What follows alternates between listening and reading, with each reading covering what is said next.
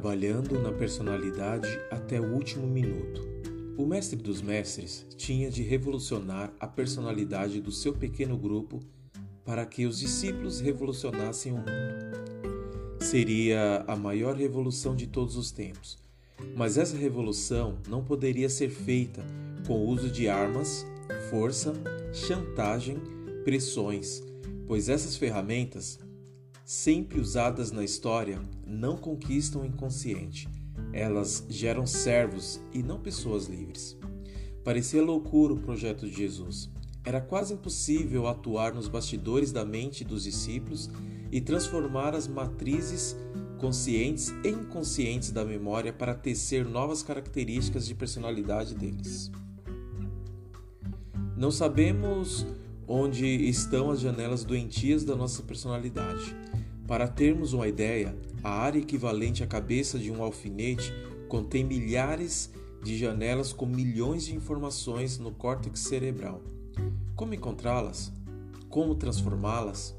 O processo é tão complicado que um tratamento psíquico demora semanas, meses e, em alguns casos, anos para se ter sucesso. Deletar a memória é uma tarefa fácil nos computadores. No homem, ela é impossível. Todas as misérias, conflitos e traumas emocionais que estão arquivados não podem ser destruídos, a não ser que haja um trauma cerebral. A única possibilidade, como vimos, é sobrepor novas experiências no locus das antigas, o que chamamos de reedição ou então construir janelas paralelas que se abrem simultaneamente às doentias. Se você tiver uma janela paralela que contém segurança, ousadia, determinação e que se abre simultaneamente às janelas do medo, do pânico, da ansiedade, você terá subsídios para superar sua crise. Se não possui essa janela, terá grandes chances de se tornar uma vítima. Mas como reeditar a memória dos discípulos ou construir janelas paralelas em tão pouco tempo? Sinceramente, era uma tarefa quase impossível. Se fosse viável transportar os mais ilustres psiquiatras e psicólogos clínicos através de uma máquina do tempo para tratar dos discípulos de Jesus com sete sessões por semana, mesmo assim os resultados seriam pobres. Por quê? Porque eles não tinham consciência dos seus problemas. O grande desafio para o sucesso do tratamento psicológico não é a dimensão de uma doença, mas a consciência que o paciente tem da doença e a capacidade de intervenção na sua dinâmica. Há poucos dias atendi um paciente que sofre de síndrome do pânico há 10 anos. Tomou muitos tipos de antidepressivos e tranquilizantes, mas os ataques permaneceram. Depois de conhecer a sua história, expliquei o mecanismo dos ataques de pânico. Comentei sobre a abertura das janelas da memória em frações de segundos, o volume de tensão decorrente dessa abertura e o encarceramento do eu.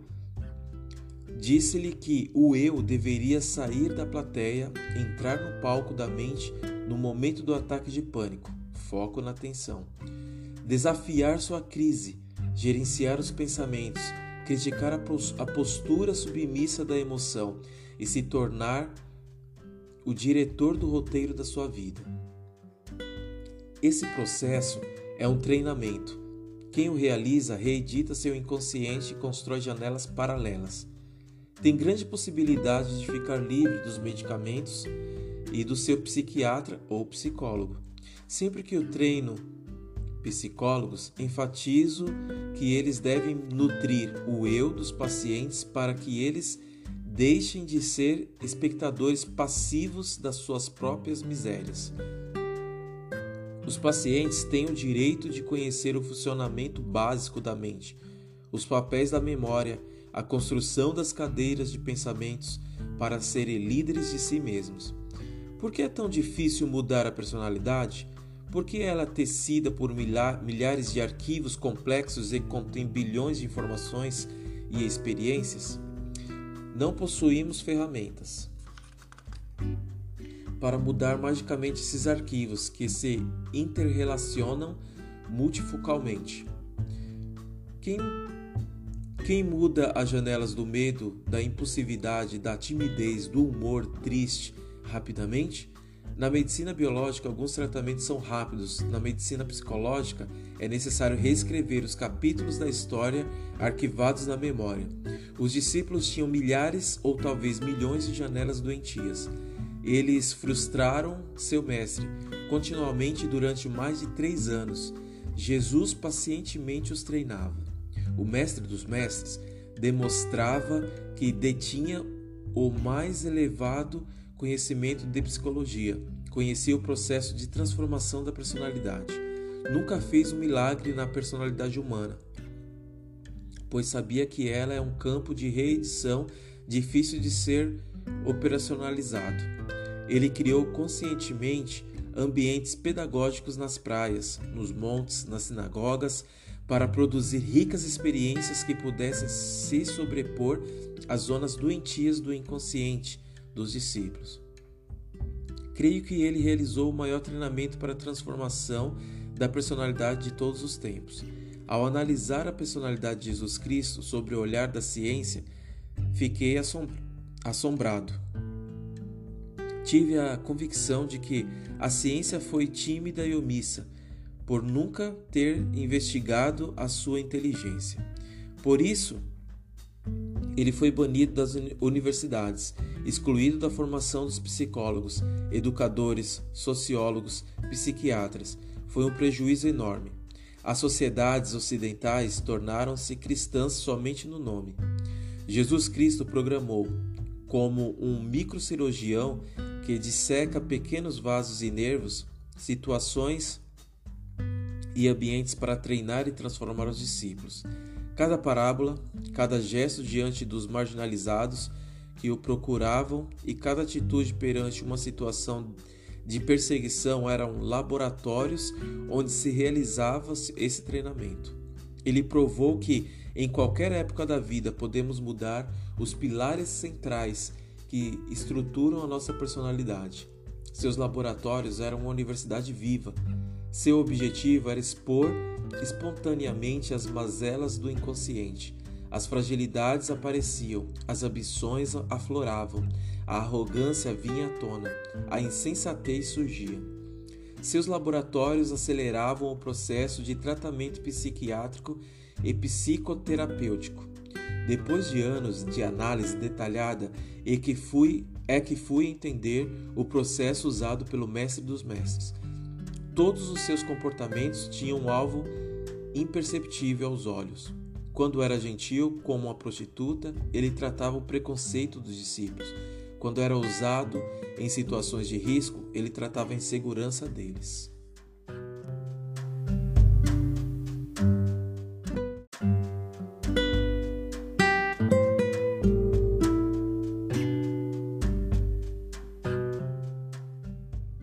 Reconstruindo o ser humano. Vamos analisar uma das mais belas passagens da sua vida. Horas antes de ser preso, ele teve na última ceia um conjunto de atitudes capazes de deixar perplexa a psiquiatria e a psicologia. A última ceia é mundialmente famosa, mas pouquíssimo conhecida sobre o ângulo científico. Como estava para, morrer, ele teria que ensinar rapidamente as mais belas lições de inteligência como a arte da solidariedade, a capacidade de se colocar no lugar do outro, o respeito pela vida. Teoricamente, precisaria de anos para realizar essa tarefa pedagógica. Então, sem dizer qualquer palavra, o mestre pegou uma bacia de água e uma toalha e começou a lavar os pés daqueles discípulos que lhe deram tanta dor de cabeça. É simplesmente inacreditável sua atitude. Jesus estava no auge da fama. Multidões queriam vê-lo. Os discípulos o colocavam num patamar infinitamente mais alto do que o do imperador Tibério César, que governava Roma. De repente, ele abdica da mais alta posição, se prostra diante dos jovens galileus e começa a extirpar a sujeira dos seus pés. Eles ficaram paralisados, chocados, estarrecidos. Eles se entreolharam com um nó na garganta. Não sabiam o que dizer. Enquanto as gotas de água escorriam por seus pés, um rio emocional percorria os bastidores da mente deles, irrigando os becos da inteligência. O mestre dos mestres conquistava o inconquistável, penetrava nos solos inconscientes, reescrevendo as janelas da intolerância, da disputa predatória, da inveja, do ciúme e da vaidade. Foram dez ou vinte minutos que causaram mais efeitos do que décadas de bancos escolares ou anos de psicoterapia. A última ceia foi o maior laboratório de tratamento psíquico e enriquecimento da arte de pensar de que se tem notícia. Essa terra produziu mentes brilhantes, mas nunca ninguém foi tão longe como Jesus Cristo. Ele foi o mestre dos mestres. Ele fez isso quando estava para ser torturado e morto. Quem é capaz de raciocinar no caos? Após tomar essa atitude, ele disse que no seu reino as relações seriam completamente diferentes das que existem na sociedade. O maior não é aquele que domina, tem mais poder político ou financeiro, mas aquele que serve. Para ele, somente aquele que abdica da autoridade é digno dela. Qualquer líder espiritual, político, social que deseja que as pessoas gravitem em torno de si não é digno de ser um líder. Os que usam o poder e o dinheiro para controlar os outros estão despreparados para possuí-los. Somente os que servem são dignos de estar no comando. O mestre da vida foi fiel às suas palavras, viveu o que discursou, deu mais importância aos outros do que a si mesmo, mesmo diante da morte. Foi digno da mais alta autoridade, porque abdicou dela. O maior vendedor de sonhos foi o maior educador e o maior psicoterapeuta de todos os tempos. Nunca alguém tão grande se fez tão pequeno para tornar grande os pequenos. Se as religiões e a ciência descobrissem a grandeza da sua inteligência, as sociedades nunca mais seriam as mesmas. Curry, 2001.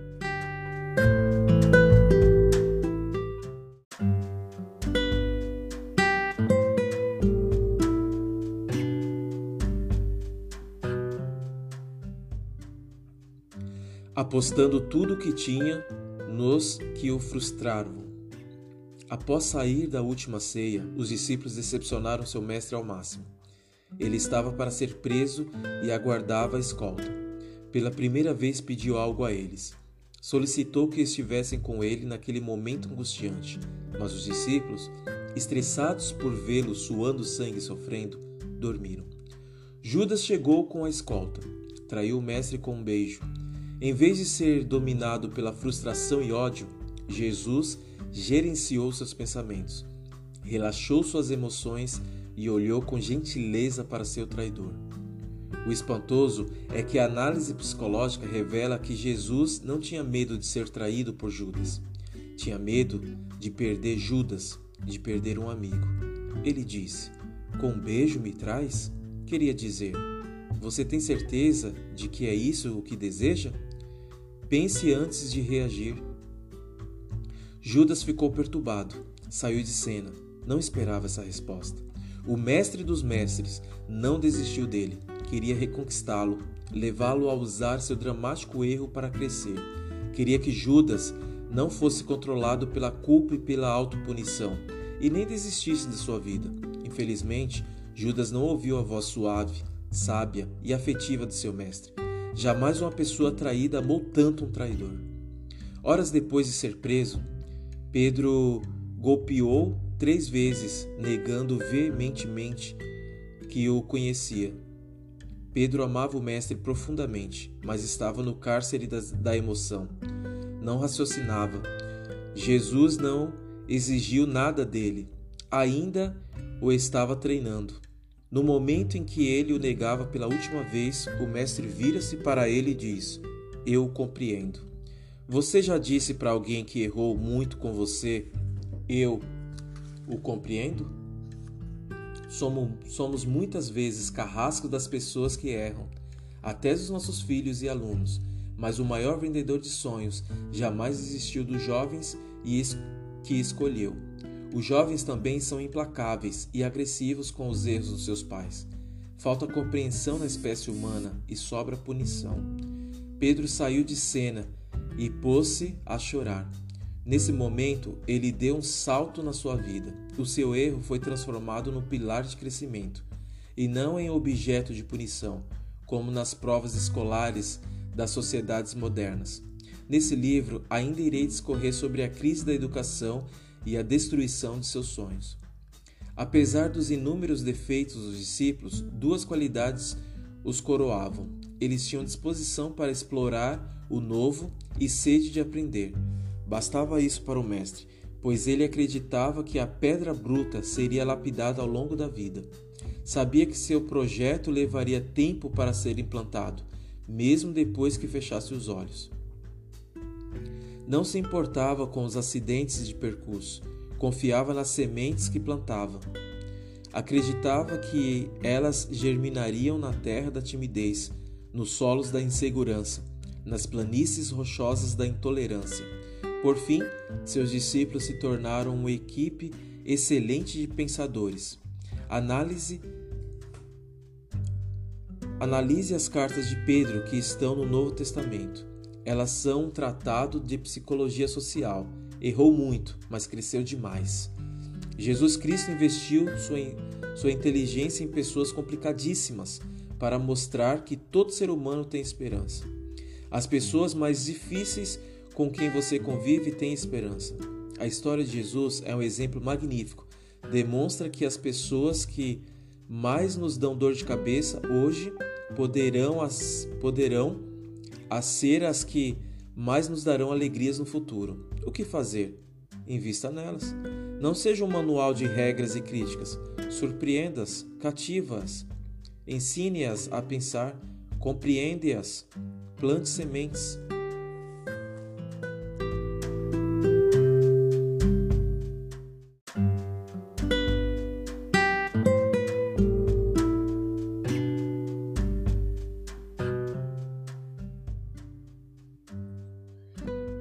Vendendo sonhos até a última gota de sangue. Ninguém espera uma reação inteligente de uma pessoa torturada, ainda mais pregada numa cruz. A memória é bloqueada, o raciocínio abortado, o instinto controlado, o medo e a raiva dominam. dominam. Jesus foi surpreendente quando estava livre, mas foi incomparavelmente mais surpreendente quando foi crucificado. Na primeira hora da crucifixão, ele abriu as janelas da inteligência e brandou: Pai, perdoa-os, pois eles não sabem o que fazem. Perdoou homens indesculpáveis, compreendeu atitudes incompreensíveis, incluiu pessoas dignas de completa rejeição. Um dos ladrões ao seu lado ouviu essa frase e ficou assombrado. A dor lhe cortara o raciocínio, seus olhos estavam turvos, seus pulmões ofegantes, mas, ao ouvir o brado de Jesus, recebeu um golpe de lucidez. Seus olhos se abriram, virou o rosto e viu por trás do corpo magro e mutilado de Jesus uma pessoa encantadora. Pouco tempo depois, ainda que sem forças, o criminoso pediu-lhe: Quando estiveres no teu reino, lembra-te de mim. Os gestos de Jesus o fizeram sonhar com um reino acima dos limites do tempo, um reino complacente e que transcendia a morte. Que homem é esse que, mesmo dilacerado, era capaz de inspirar um miserável a sonhar? Os que estavam aos pés da cruz ficaram fascinados. As reações fascinantes como essas ocorreram durante as seis longas horas da crucifixão. Foi a primeira vez na história que alguém sangrando, esmagado pela dor física e emocional, surpreendeu os que estavam livres.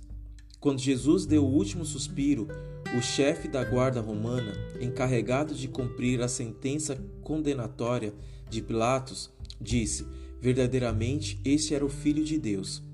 Enxergou além dos parênteses do tempo. Viu a sabedoria ser transmitida por um mutilado na cruz.